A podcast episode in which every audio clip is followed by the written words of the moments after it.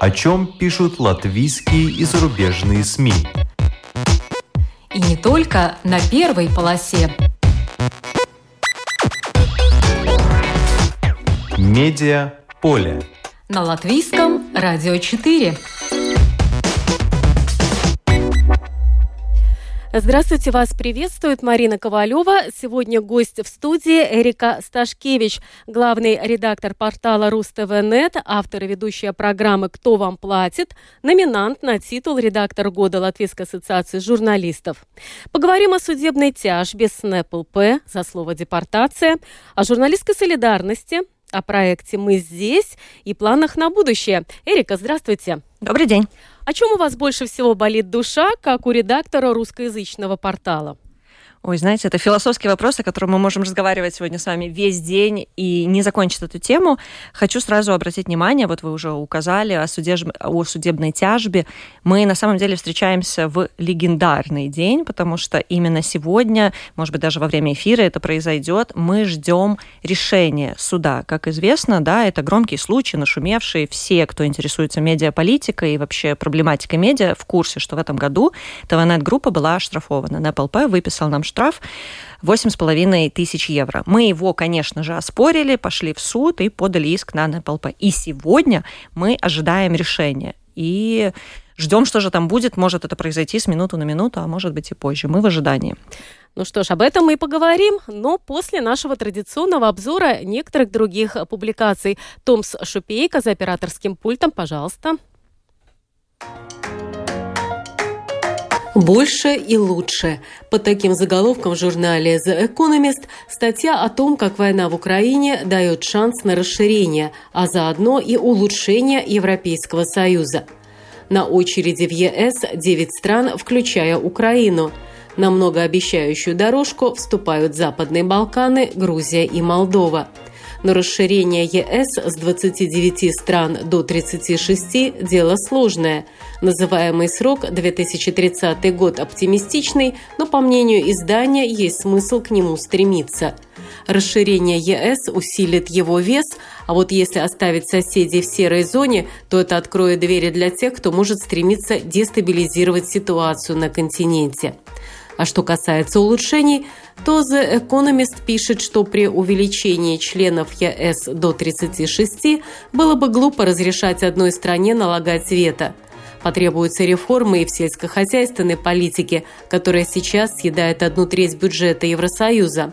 Надо будет подумать и о том, как не допустить потока слишком больших субсидий для ферм украинских олигархов, которые по размеру сравни с некоторыми странами ЕС.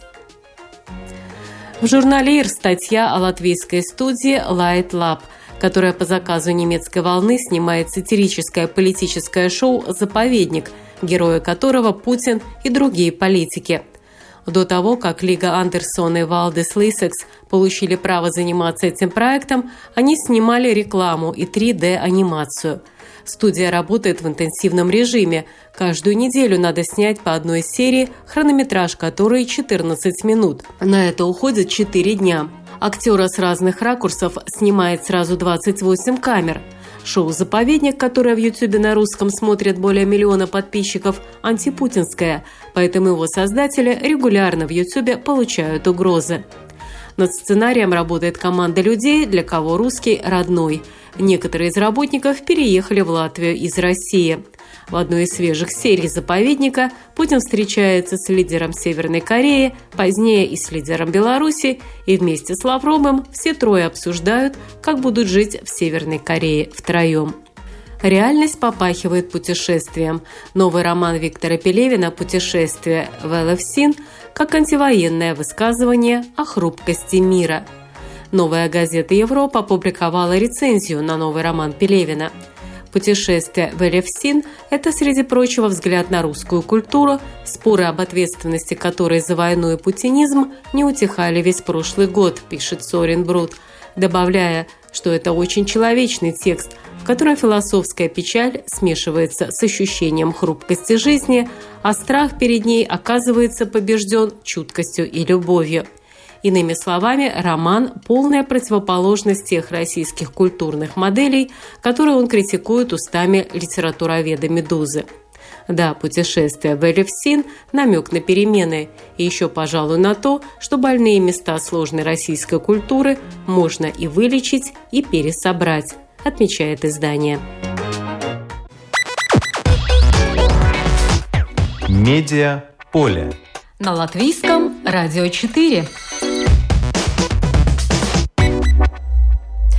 Эрика Сташкевич, главный редактор портала Рус ТВНет, сегодня гость в нашей студии. Как вы слышали, Эрика назвала этот день историческим, потому что сегодня как раз до суда э, дошло дело о об обжаловании э, решения НПЛП, который 22 э, мая э, решил, что надо оштрафовать ТВНет группа ни много ни мало на 8,5 тысяч евро за использование слова «депортация» в эфире, причем слово, которое использовал не журналист, а гость, и слово, в общем-то, из словаря, цензурное и вполне было применимо к контексту. Итак, э, расскажите нам, пожалуйста, на каком этапе сейчас находится это судебное разбирательство? Подробнее, ведь прошло почти э, ну, пять месяцев, э, чуть больше. За это время чего удалось добиться? Да, Э, да, я вас поправлю. Не то чтобы сегодня оно дошло до суда. Сегодня суд, по идее, должен вынести решение. Некоторое время обратно было заседание. До этого, конечно, мы подали свой иск, потом было рассмотрение обеих сторон, потом было судебное заседание, на котором встречались наши юристы против э, юриста НПЛП. И вот сегодня мы ждем, что же решит суд. Отмечу, что это первая инстанция, то есть вполне возможно для обеих сторон, что это будет, ну, такая продолжительная история, потому что я думаю, что исход, вероятно, я, конечно, сейчас спекулирую, но я подозреваю, что исход не, может не удовлетворить либо одну сторону, либо другую, потому что если все-таки мы проиграем этот суд, конечно, мы не остановимся, и мы продолжим, продолжим отстаивать свою честь в суде, и мы будем оспаривать это решение. Я подозреваю, что вторая сторона поступит примерно так же, потому что, ну, каждый остался при своей позиции. И в последующем разбирательстве, и в коммуникации, которая у нас проходила и там э, в открытом публичном поле, скажем так,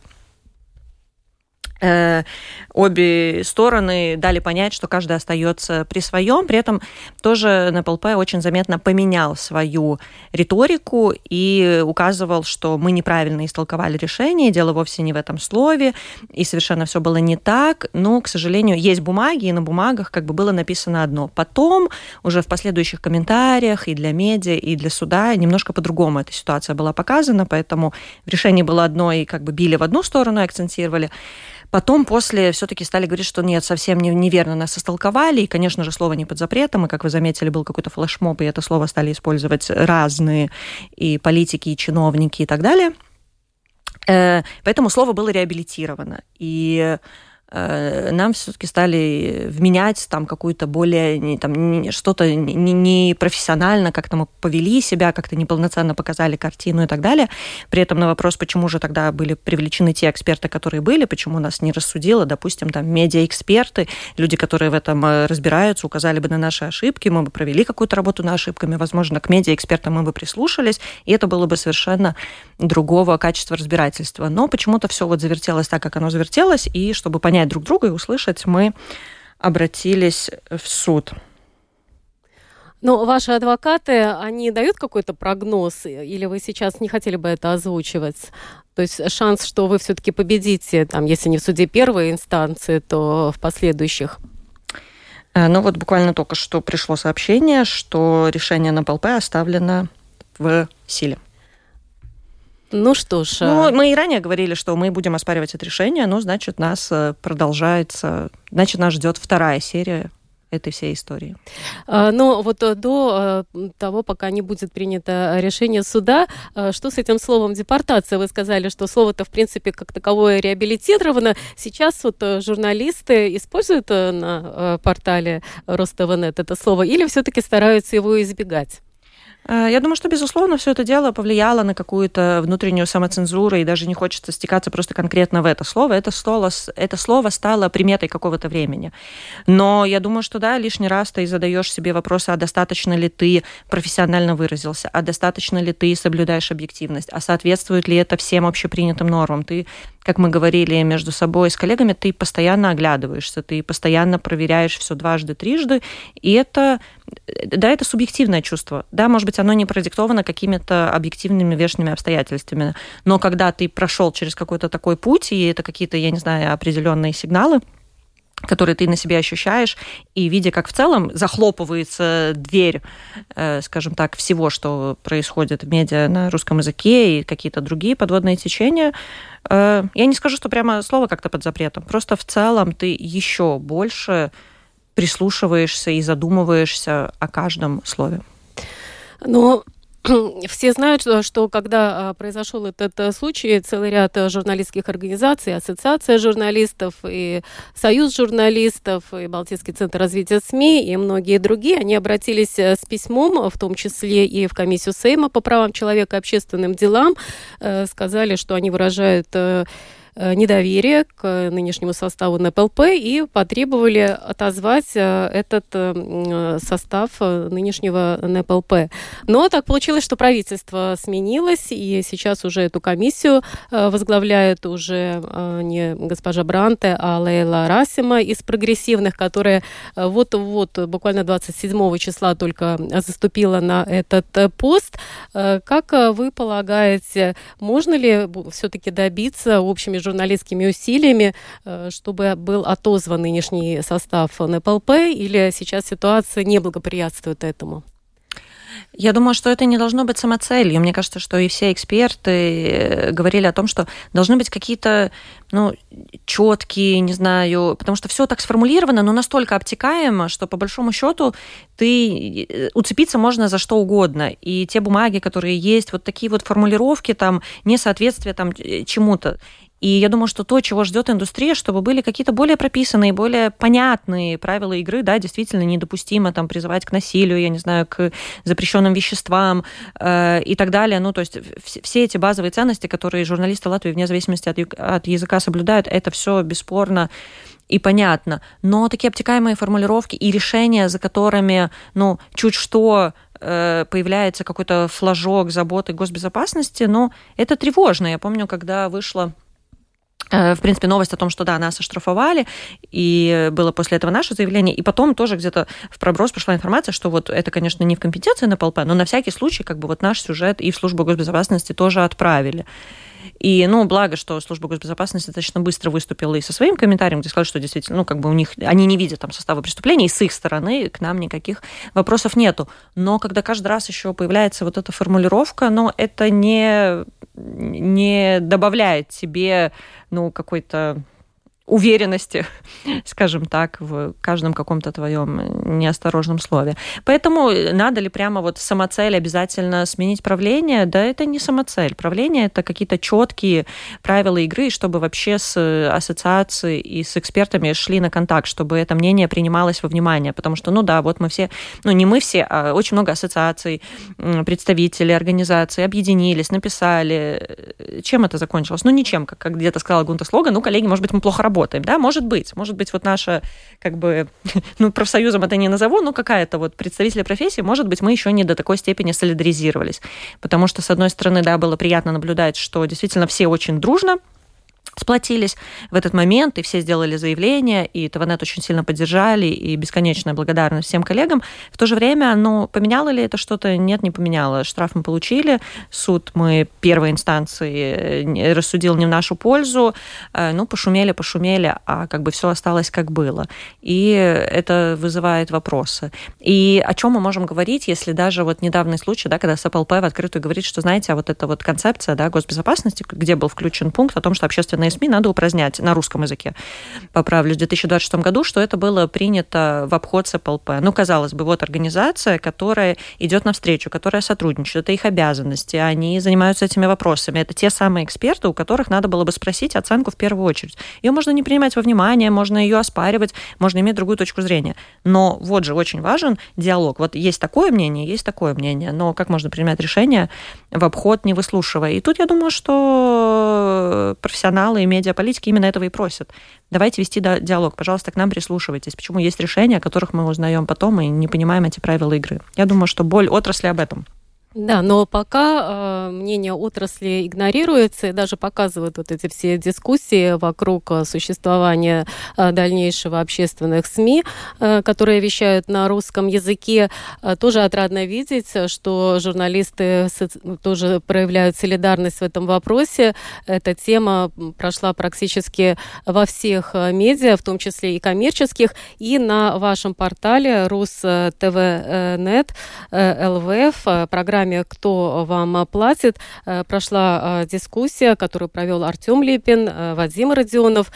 Пригласили Екатерину Сафронову, главного редактора портала общественных СМИ «РусЛСМ ЛВ». И там тоже шла речь о том, что, наверное, не учитываются какие-то объективные факторы, ни мнения экспертов, Э, но хотя бы спасибо за солидарность, что эту тему поднимают э, в разных СМИ, в том числе и ваших. А давайте как раз послушаем, может быть, э, фрагмент этой программы, где Екатерина Сафронова описывает о том, насколько все-таки нужны медиа на русском языке платформа платформой, но я это называю э, такой общность всех платформ, потому что э, есть портал РусЛСМЛВ, э, где есть и тексты, и видео-контент, и прямые эфиры тоже доступны. Есть YouTube-канал, который мы активно развиваем, ну и, соответственно, другие социальные сети, в которых мы есть. И про какие цифры идет речь? Реальные пользователи э, портала в августе – это больше 200 тысяч. Э, реальные зрители, которые, э, как они, уникальные зрители э, Ютуба, это, да, в среднем в месяц 500 тысяч. Эм, сами объемы, ну, сами объемы разных эфиров и разных видео достигают очень разных объемов. Мы, как бы, Просто есть... интересно, когда, эм, ну, например, вот эта цифра звучит э, в Министерстве культуры или где-то это учитывают, что вот есть э, инструмент коммуникации, который позволяет достучаться до русскоязычной аудитории, потому что, ну, других инструментов, кроме частных, нет у государства. Э, это учитывается? Вообще как-то поднимается в дискуссиях? Вот что-то тебе приходилось слышать? Ну, нет, ну, я знаю, что вот, вот и Apple в своем письме, и вот ЛТВ сейчас в этом совместном с латвийским радио письме все указали эти цифры, что мы действительно растем, и мы действительно очень растем, и э, мы сделали ставку на YouTube, и YouTube за последние два года наш вырос ну, очень значительно, плюс 150%, наверное, в целом. Э, если там сравнивать с началом э, нашего вещания, вот за последние полгода мы выросли еще на 56%, и как бы общие вот за эти полгода 9 миллионов, э, чуть больше 9 миллионов, это количество правильно сформулировать, количество просмотров наших видео. Если в прошлом году, например, за весь год было 7 миллионов, ну то есть мы за полгода уже как бы достигли, ну, превысили эту цифру. Поэтому я не знаю, учитывают ли они. Мне, мне иногда кажется, что вообще никто ничего не учитывает. Вы согласны с мнением, что никто ничего не учитывает, принимая те или иные решения? Но я не могу это комментировать, потому что не я принимаю эти решения, и у меня нету какого-то внутреннего доступа посмотреть э, к тем, кто принимает эти решения.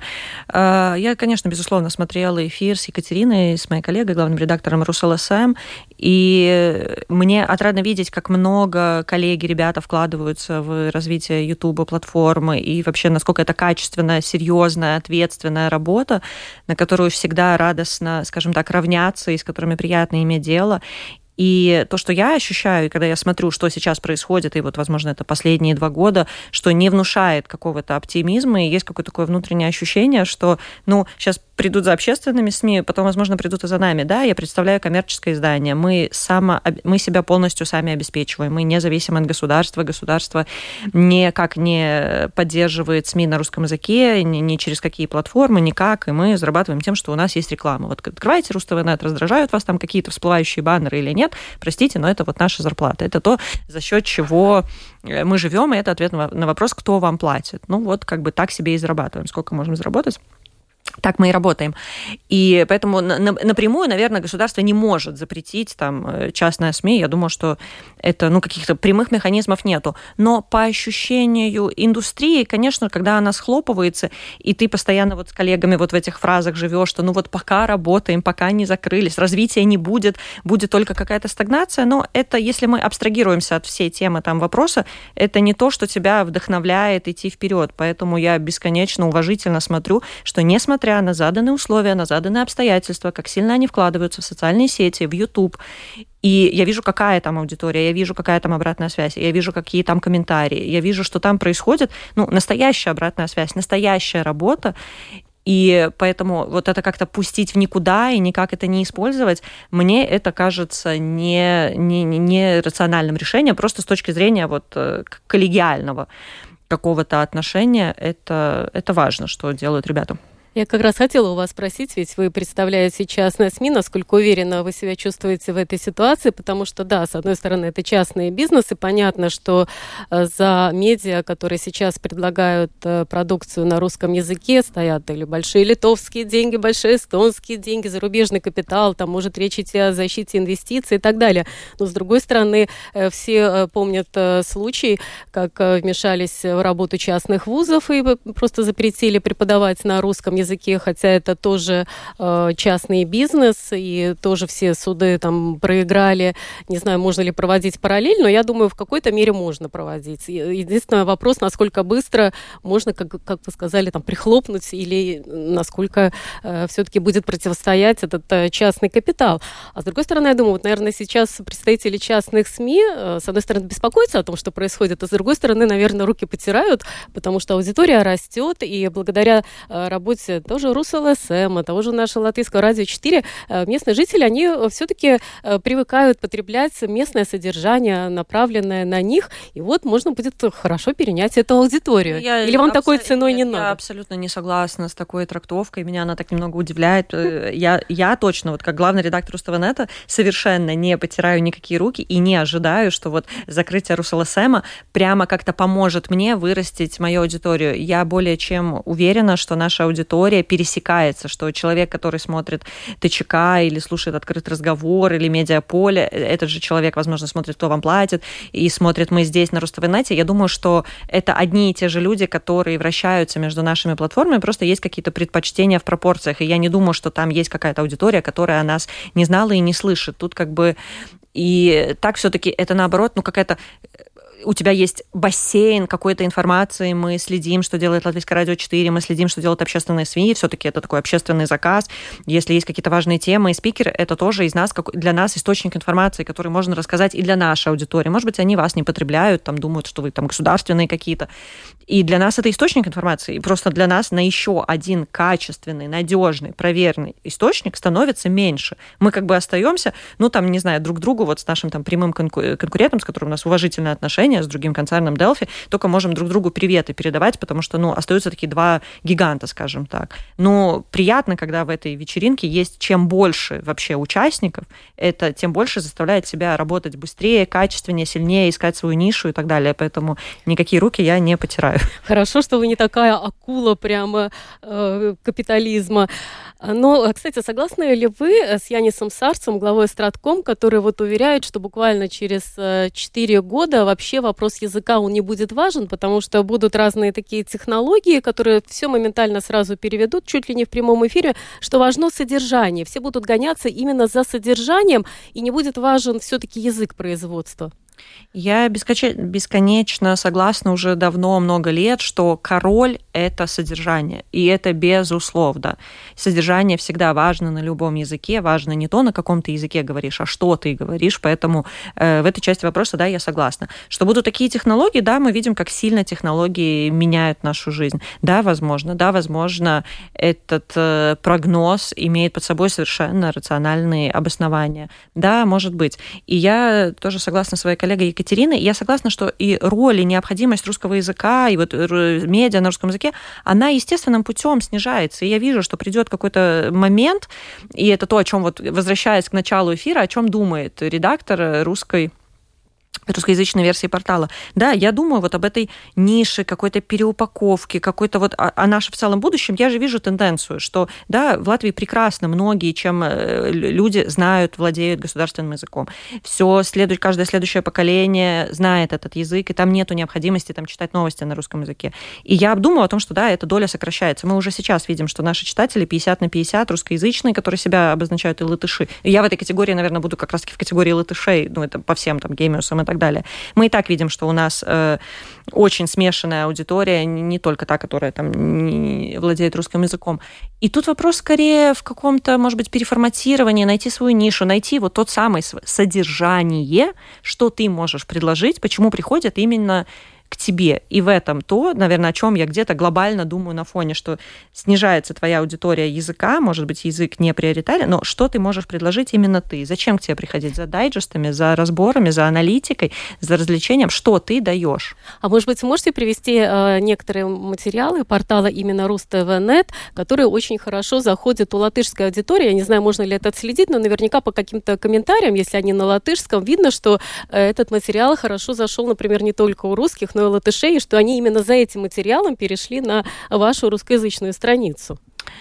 А, ну, такая немного спекуляция, потому что мы видим общие цифры, и мы знаем общие параметры аудитории, что она вот такая 50 на 50, и мы это не отслеживаем на уровне там каждой статьи, да, и это только по каким-то косвенным признакам можно понять. И мы видим, что да, в комментариях э, люди общаются между собой на обоих языках, и, кстати, это будут э, те же самые очень часто популярные темы, которые для русскоязычной аудитории важны, какие-то социальные вопросы, не знаю, вот этот э, положенный асфальт перед э, марафоном или... Ну, в общем, мне кажется, то же самое, что заботит и русскоязычную аудиторию. Очень часто она пересекается и с латышскоязычной аудиторией, и в комментариях идут на обоих языках. Очень часто я вижу, что латышскоязычно, на латышском языке приходят комментаторы в защиту Украины и каких-то таких вопросов, и там иногда вот каждый на своем языке обсуждает какие-то геополитические вопросы.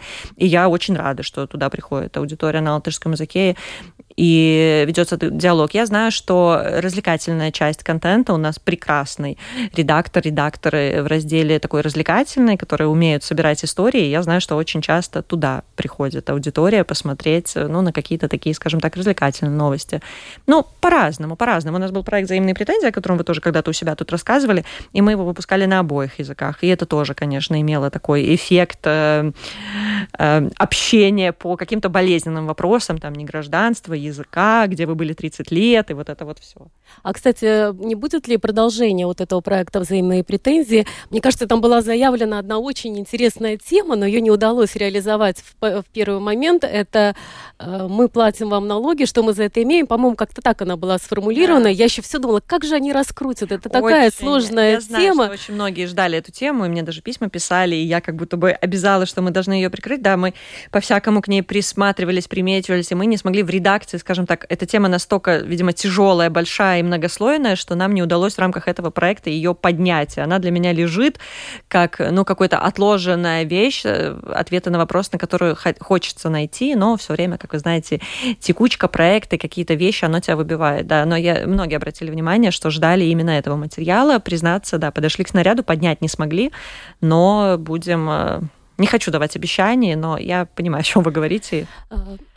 А, весной, когда приходили ребята, рассказывали о проекте «Взаимные претензии», они говорили, что как раз в тот момент э, портал Рустова.нет думал о том, как себя позиционировать дальше, э, по какому пути идти. Я так понимаю, что эта идея, главное, уже сформулирована. Расскажите об этом. Да, мы действительно встречаемся в такое интересное время. Сейчас, в сентябре, у нас как раз-таки идет информационная кампания прямо о нас самих. А, я надеюсь, что ваши слушатели, может быть, им уже попадалась эта реклама в социальных сетях или на радио, на телевидении, или у нас на портале, или в Ютубе, э, где очень красивые пузыри, кактус. Мы призываем выйти из своего информационного пузыря и заканчивается э, наше позиционирование «Место для диалога». И мы, э, мне кажется, год работали вообще над такой самоидентификацией реакцией, потому что понятно, что после 24 февраля очень многое поменялось, и то, как мы себя чувствуем, и почему мы продолжаем, почему ТВНет продолжает работать на русском языке, для нас это тоже был такой процесс самосознания, вообще самоидентификация. Мы про что, и мы зачем тут вообще все собрались, и о чем. И как-то выкристаллизовалось абсолютное понимание, и так забавно сейчас смотреть, на самом деле, про что мы чувствуем себя как э, стражи информационной безопасности. Именно так мы это и понимали. И как место для диалога. Показать, что мы видим, что люди в Латвии есть разные, да, для кого-то все еще важен этот язык, и мы не можем игнорировать этот факт, и мы хотим стать вот этой площадкой для диалога, где есть разные мнения, потому что в демократическом обществе это нормально. Если у нас есть общие ценности, там, независимого демократического государства, где, безусловно, главный э, государственный язык единственный латышский и так далее, то, о чем и Эдгар Инкевич когда-то говорил, что если есть какие-то принципы, о которых мы можем договориться, и мы их разделяем,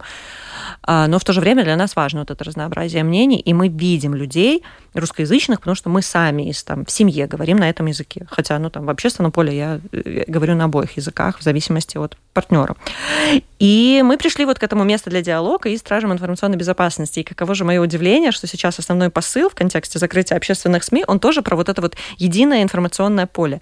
И мне как раз-таки казалось, что так мы уже, мы уже работаем в этом едином информационном поле. Я могу сказать, что у ТВНет и Руставнета ну, одинаковая редакционная политика. У нас какие-то одинаковые исходные данные, да, могут меняться какие-то нюансы в зависимости от аудитории. Мы одной аудитории, может, там одна тема более важнее, чем другая, но в целом редакционные установки у нас одни. Мы уже живем в едином информационном пространстве, и для нас важно, чтобы у русскоязычной аудитории были какие-то лидеры мнений, я не знаю, там журналисты Артем Липин, Алена Борисова, не знаю, Кристина Худенко, чтобы в русскоязычном сегменте СМИ были лидеры бдения, были журналисты, которым русскоязычный может прислониться. И как раз-таки там ну, все те же самые водные, все те же самые новости Латвии, которые транслируют и на латышском языке. Поэтому немного странно, что как бы ставят под сомнение этот вопрос, хотя мы же тут союзники. Но место для диалога. Будут ли какие-то особые проекты под это лого? А, особые проекты, ну, в целом, место для диалога – это наш слоган. Весь Руставнет – это наш особый проект. Это особый проект, поэтому место для диалога – это то вообще, как работает вся платформа. Прямо отдельной какой-то серии публикаций. Ну, сейчас натолкнули меня на мысли. Если ребята меня слушают, передаю привет. Может быть, сделаем серию публикаций о месте для диалога. А, пока что не запланировано, но в целом. Один из заметных проектов, который сейчас э, опубликован тоже на а, портале Ростова.нет, это проект «Мы здесь», который вы делаете э, в сотрудничестве с Даугавпилским э, порталом «Чайка». Может быть, несколько слов об этом проекте. Чем, на ваш взгляд, он может быть интересен аудитории?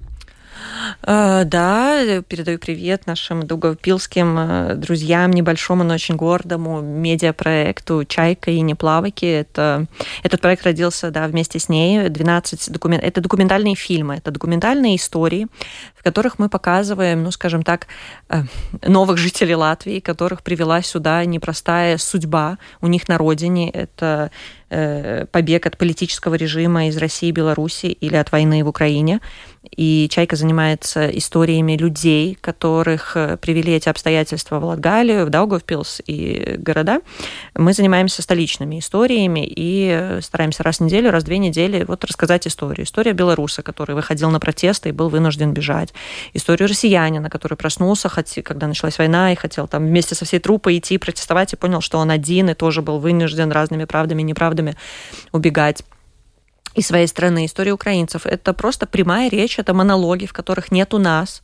Это, как правило, 12-15 минут в видеоформате, где герой рассказывает без купюр свою историю, как начиналось его детство, почему э, что он, что он помнит о своей родине, из-за каких обстоятельств он пришел сюда, и в целом, как он чувствует себя в Латвии, как он видит нашу страну, и это бесконечно трогательная история, если честно. Я досматриваю и очень часто такая очень растрогает, очень трогательная для меня эти истории, особенно когда говорят про Латвию.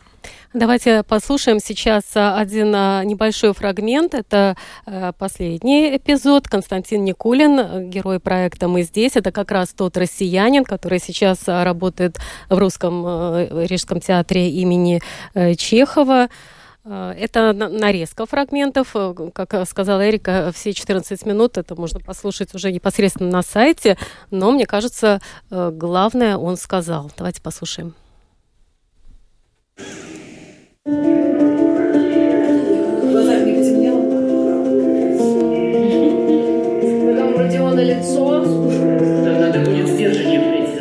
Меня зовут Никулин Костя, мне 26 лет. Я приехал сюда из России, родился в городе Омске и последние 7 лет жил в Москве.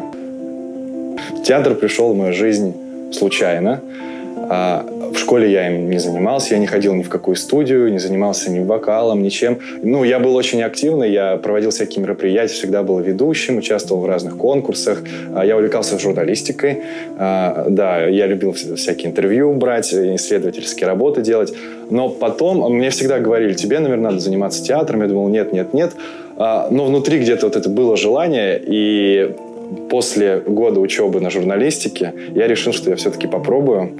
И просто так случайно поехал в Москву и выучил там пару стихотворений, прозу и пошел поступать. И поступил сразу в два вуза, в Авгик и в Щепку. Меня многое не устраивает очень давно в моей стране. То есть еще, когда я учился в школе в детстве, я, у меня все равно что-то не сходилось. Я, с одной стороны, участвовал во всех этих, в этих конкурсах, там, в, в развитии патриотизма, все такое светлое, доброе, но я видел, что в жизни это вообще ни с чем не совпадает.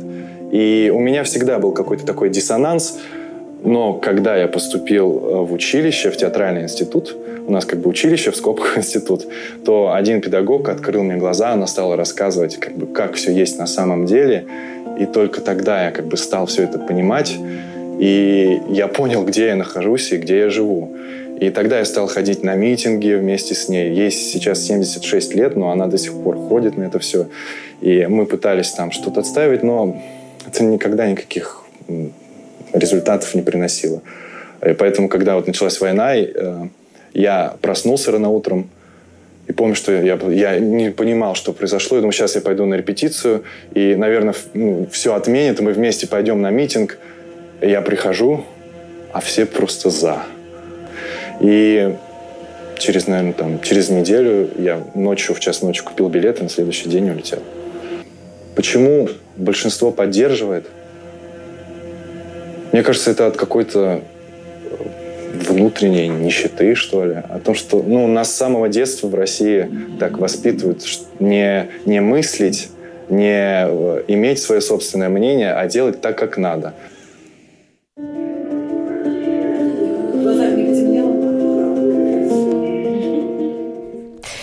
Да, ну вот э, к россиянам у нас э, относятся настороженно, но Константин э, Никулин, он как раз очень потом хорошо рассказывает, что с латышами живет, латыши ему помогают учить язык, что ему так было трудно выговаривать слово «лёты», но теперь он его использует где только можно, но что все-таки такой тревожный сигнал, несмотря на то, что у него даже бабушка родом там из Латвии, вид на жительство он пока еще не получил, вот в конце ноября должен рассматриваться этот вопрос. Не все так просто, даже при наличии и работы уже в нашем театре, и при наличии всех документов. Тоже очень интересная судьба. Да, все понятно, но при этом он, мне кажется, так максимально корректно изъясняется и говорит, да, ну, как бы обстоятельства водные понятны. И я бы хотела другой акцент э, обратить внимание, что очень часто проскакивает в этих историях, что эти герои говорят, что мы очень удивлены тем, как э, все бросаются тебе помогать, что вот можно получить только визу как высококвач... высококвалифицированный сотрудник, и он был удивлен, что все бросились ему на помощь, там и работодатель, и актеры, которых он не знает, и режиссеры, которых он не знает, что здесь в целом очень отзывчивые люди, и приходят тебе на помощь. А другая наша героиня, вот э, белорусская исследовательница Марина, лично мой фаворит, не хочу, конечно, влиять на ваше мнение, но для меня очень близкая история, тоже отмечала, что она была удивлена, как государственные службы, и это так удивительно, ей, возможно, после Беларуси, идут тебе навстречу, хотят действительно вникнуть в твою проблему, э, хотят как-то идти навстречу. Мы, возможно, это воспринимаем как за данность. Для нас вот это норма, и вообще и у нас еще и куча претензий, возможно, что что-то там не так работает. Но в целом мы, возможно, очень избалованы электронными системами, и вообще какой-то уровнем коммуникации. Ну, пусть так и будет, пусть это будет нормой и будет только лучше, но очень многие приезжие это отмечают, и это, конечно, всегда греет сердце и такой немножко реалити-чек, что, может быть, мы иногда слишком много критикуем, а есть и хорошие вещи. Но это не последняя история проекта «Мы здесь». Нет, конечно, не последняя. Вышла ровно половина, мне кажется, вышло шесть историй. Впереди еще шесть историй будем выкладывать до ноября. Впереди будут еще белорусы, еще россияне. А, будут очень, будет очень знаменитый, скажем так, россиянин. Будет шикарная история. Пока не буду приоткрывать завесу, кто это будет, но будут и достаточно громкие истории. Да, следите, пожалуйста. И знаете, мне кажется, главная мысль вообще моя, так пусть все решает на самом деле зритель, слушатель, читатель. Я думаю, что это та сфера, и мы в таких частных, личных отношениях, где все в конечном итоге должен решить читатель. Если мы не интересны нас не хотят читать, нас не хотят слушать и нас не хотят э, видеть, ну тогда действительно мы, наверное, как-то неправильно делаем свою работу и не, на, и, и не надо ее делать. Поэтому я призываю всех э, следить за тем, что делает местные медиа, и РусЛСМ, и РусТВНет, и э, РусДелфи на любой платформе, которая вам нравится, YouTube, Telegram, портал, как угодно. Э, если для вас важно, чтобы с вами продолжали разговаривать на русском языке, ну, поддержите своими глазами, читайте. Если для вас это не важно, ну, тогда пусть вы и будете теми, кто примет решение о закрытии любых медиа на русском языке. Спасибо. Это была Эрика Сташкевич, главный редактор портала РусТВНет «Место для диалога». Спасибо за операторским э, пультом. Был Томс Шупейко. Программу подготовила и провела Марина Ковалева. Спасибо вам за внимание.